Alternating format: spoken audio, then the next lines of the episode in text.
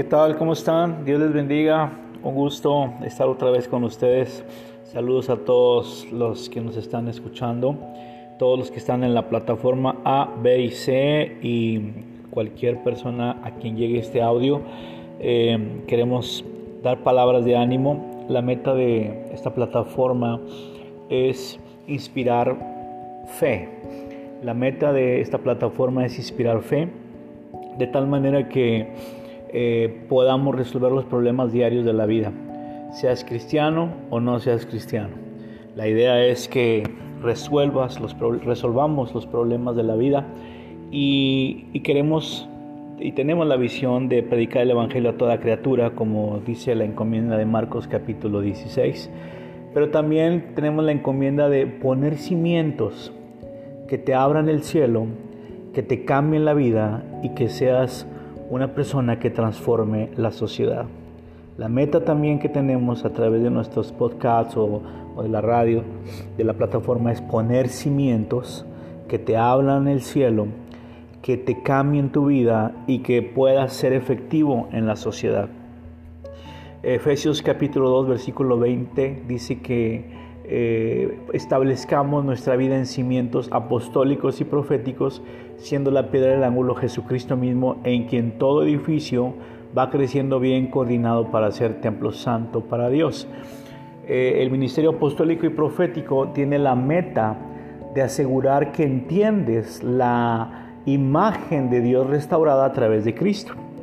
Eh, siempre el mensaje de un apóstol y el mensaje de un profeta es asegurar que ponemos cimientos, que ponemos cimientos. ¿Por qué? Porque Romanos 3:23 nos expresa cómo está la humanidad, cómo está la sociedad. Las prisiones están llenas de gente, no dan abasto en todos los países. Es, es un problema mundial. ¿Por qué? Pues porque se porta mal la gente. Y también los que están fuera de las prisiones. Romanos 3:23 nos dice, por cuanto todos pecaron, están destituidos de la gloria de Dios. O sea, la imagen de Dios fue quitada en el ser humano. ¿Por qué? Porque el ser humano así lo quiso. En Génesis capítulo 2 dice la Biblia, perdón, en Génesis capítulo 3 dice que desobedeció a Dios. Dios creó al ser humano lo creó en su naturaleza, lo creó a imagen y semejanza, dice Génesis 1.26. El ser humano fue creado a imagen y semejanza de Dios. Dios creó al ser humano con sus atributos, con su inocencia, con su poder, con su autoridad, con dominio, y, tenía todos los recursos disponibles y tenía toda la identidad de Dios el ser humano. Quiere decir, toda la imagen y la naturaleza y el potencial de crecer lo tenía, según Génesis 1.26. Pero dice la Biblia en el relato del Génesis que el ser humano decidió desobedecer a Dios. ¿Quién nos está representando ahí? Adán y Eva. Adán y Eva tenían el encargo de fructificar, Génesis 1.26 y Génesis 1.28 dice trabajar. el trabajo no era resultado de la caída, eh, el trabajo era antes de la caída. Fructificar significa trabajar, Génesis 1.26 dice eso. En este 1.28 también. Dice multiplicarte, sojuzgar y enseñorear. Eran cuatro encargos que Dios encargó al ser humano. Fructifiquen, trabajen, sojuzguen, multiplíquense. Eso lo hemos hecho muy bien porque somos muchos millones de personas en el planeta Tierra. Sojuzguen, esa no lo hemos hecho bien porque muchos no tienen fe. Sojuzgar quiere decir tener fe agresiva y mucha gente no tiene fe agresiva, tienen cada rato les tenemos que estar dando leche a la gente, leche leche. Todo, todo el tiempo en la iglesia están con leche porque no crece, no crece, no crece. Siempre con los mismos problemas, leche, leche, leche. Y dice Hebreos 5, 11 al 14, pues los que quieren leche son inexpertos en la palabra de justicia y tienen necesidad de leche y no de alimento sólido.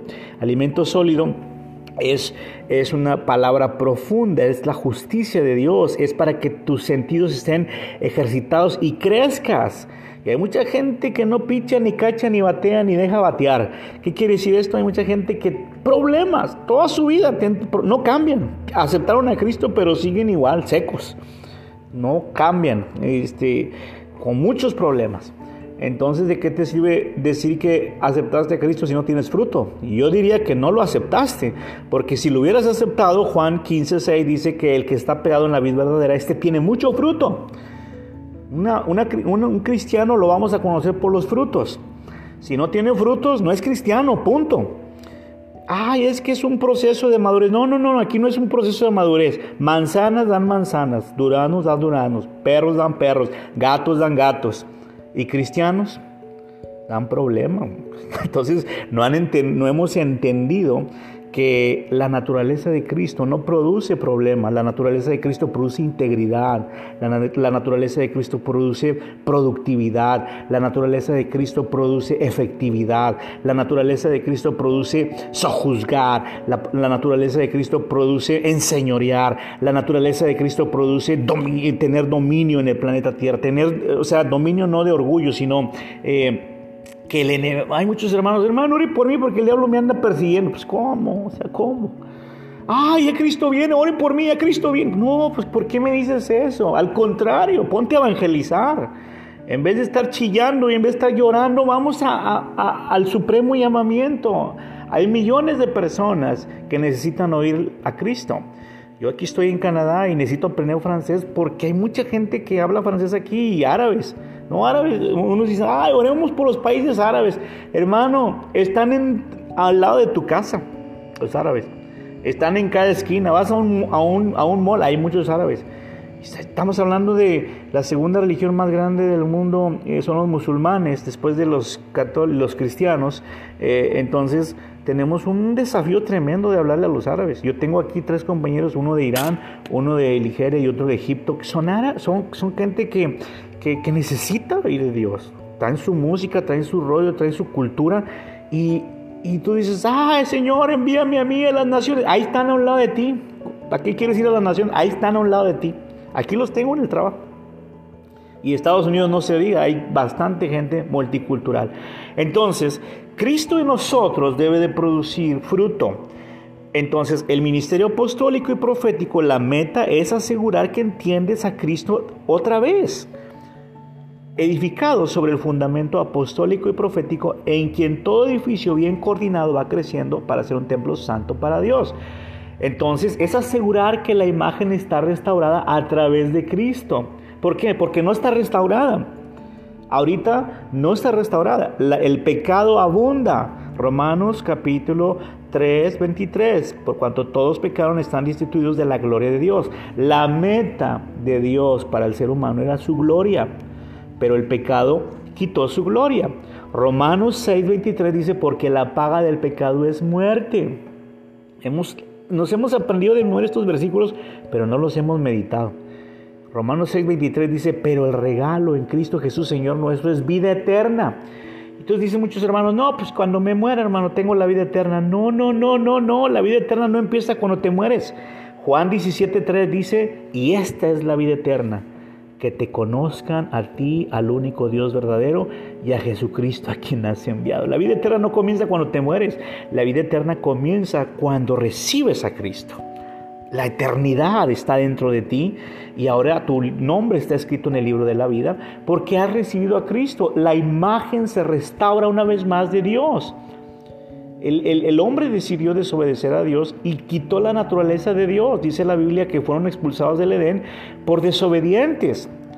Y ahora tenemos los problemas de la inseguridad, tenemos los problemas de falta de aceptación, de identidad, tenemos problemas de, falta de integridad, de corajes, tenemos problemas que todos esos que le estoy diciendo provocan enfermedades.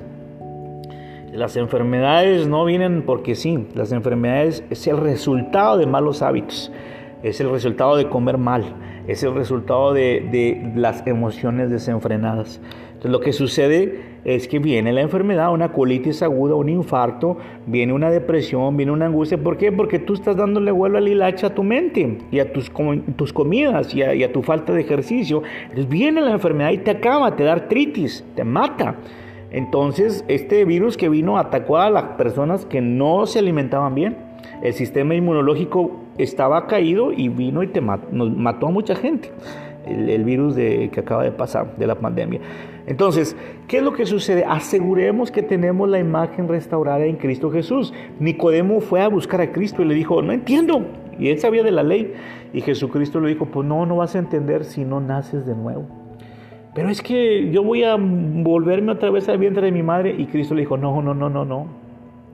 Dice, o sea, es necesario nacer de nuevo. Lo que es nacido de la carne, carne es, y lo que es nacido del Espíritu, Espíritu es, y no te maravillas. O sea, ¿por qué? Porque es necesario nacer de nuevo. Tenemos mucha gente en la iglesia que no ha nacido de nuevo. ¿Por qué? Porque nacieron en la carne, en sus emociones, porque producen frutos de carne, no perdonan, no olvidan, se enojan, tienen una lista guardada, son rencorosos, este, llegan tarde a todos lados, no tienen compromiso, no tienen fidelidad, no tienen lealtad, hablan mal de medio mundo, se rebelan con el pastor, hablan mal de la iglesia, hablan mal de los ministros, hablan mal de medio mundo. Ah, y dicen que son cristianos y leen la Biblia. No, no, no, no, esto no es un cristiano. Una persona cristiana es una persona que tiene la naturaleza de Cristo y procura hacer lo bueno y trata de resolver conflictos, no hacer más conflictos. ¿Sí me explico? Aquí en el trabajo hay un, hay un asunto muy fuerte que está pasando y hay una señora que viene y me chismea todo lo que está sucediendo y le paro en seco y le digo, ¿sabes qué? Yo no soy el que va a solucionar eso. Si tú vas a venir conmigo con chismes, yo no soy el que va a solucionar. Tú tienes que ir con la persona que sientes que te hizo daño, pero no vengas conmigo. Mateo 18 dice que para arreglar los conflictos, tienes que ir con la persona que te está haciendo daño y decirle, a ver, ¿cuál es el problema? háblalo tú con esa persona y resuelve el conflicto. Y luego dice Mateo 18, y si no hay, eh, si no lo arreglas, busca un testigo. Y si no, dalo, expúlsalo. ¿Por qué? Porque no está tratando, no está poniendo de su parte. Es una persona que tiene a Cristo, es una persona que perdona, es una persona que olvida ofensas, es una persona que no guarda rencor, no guarda ofensa. ¿Por qué? Porque eso es Jesús dentro de nosotros. Jesús no fue rencoroso. Imagínate si Cristo fuera rencoroso porque lo crucificaron. Imagínate que Cristo dijera, no, no voy a la cruz porque todos me odian. No, Cristo no dijo eso. Cristo se lloraba y le decía, Señor, pasa de mí esta copa, no como, como yo quiero, sino como tú quieres. Yo quiero hacer tu voluntad. ¡Wow! ¡Qué tremendo! En ese momento Cristo está en sus momentos vitales de dar su vida, pero Él aún está sufriendo como ser humano, pero divino y está diciendo, hágase tu voluntad, Señor. ¿No, ves a Jesús diciendo, me la deben, me quieren crucificar, están hablando mal de mí, ¿eh? eh, eh ya Barrabás, ya me, ya, no, no, ya, no, Jesús no estaba quejando, Jesús dijo, hágase tu voluntad. Entonces, Jesús es la muestra del liderazgo, Jesús es el reflejo en cual nosotros debemos reflejarnos. Si tú dices que eres cristiano, si decimos que somos cristianos y ministros también, pues tenemos que poner doblemente el ejemplo los ministros. ¿Por qué? Dice Pablo, contra un anciano no admitas falta, pero si éste persiste en pecar, eh, exponlo en público para que los demás teman. Ay, no, es que estos pecados ya no los quiero, no, no queremos quemar gente. Pues está peque peque, es una persona que, que tiene un, cargo público y, y, no tiene integridad, pues entonces, ¿qué ejemplo va a ser? Entonces, Dios nos llama a integridad, Dios nos llama a honestidad, Dios nos llama a recuperar su imagen y su naturaleza a través de Cristo. Por eso es necesario nacer de nuevo. Si tú tienes años en la iglesia y no has nacido de nuevo, dile, Señor Jesús, pues yo creo que soy esa persona que soy muy chismoso, estoy en esos problemas, ando hablando de más, mis ojos se van de, por falta de integridad, soy muy inmoral, perdóname Señor. Entonces, tú eres honesto con Dios. Y le dije, estoy batallando en esta área, Dios. Entonces Dios ve tu integridad de tu corazón, como David en el Salmo 51 decía, límpiame con hisopo. ¿Qué es hisopo? Es como un estropajo, límpiame, límpiame, lávame con tu sangre preciosa. Y arrepentir no es volver a hacer otra vez la maldad, arrepentir es no volverlo a hacer. O sea, podemos llorar mucho en la iglesia y en el altar bastante, pero eso no le impresiona a Dios, las lágrimas no impresionan. Lo que le impresiona a Dios es la obediencia, el cambio de arrepentimiento. El arrepentimiento produce un cambio en nuestra vida. Eso es lo que le impresiona a Dios, que le obedezcamos su palabra. No que puedes llorar si quieres y te puedes caer al piso y hablar en lenguas y profetizar, pero dice Corintios 13:1, hagas todo eso, pero si no tienes amor, eres puro ruido. Y Dios ya no quiere eso, ya no quiere que seamos ruido. Puedes tocar el piano muy bonito, cantar muy bonito, pero si no tienes amor, de nada sirve la cantada. Esas cosas Dios trató conmigo y me dijo, Israel, si me vas a servir, tiene que ser integridad. Y créeme que eh, para decirle esto es porque Dios ha tratado conmigo estas cosas. Y por eso se las digo, en Cristo recuperamos su naturaleza. Yo oro en esta mañana para que eh, le diga, Señor, entra en mi corazón, sé el Señor de mi vida, te recibo y te acepto como mi suficiente Salvador personal y ayúdame a trascender. Si eres cristiano, dile, Señor Jesús, ayúdame a desarrollar los frutos de tu Espíritu, para que el mundo vea los cambios que tú produces en nuestra vida. Dios les bendiga.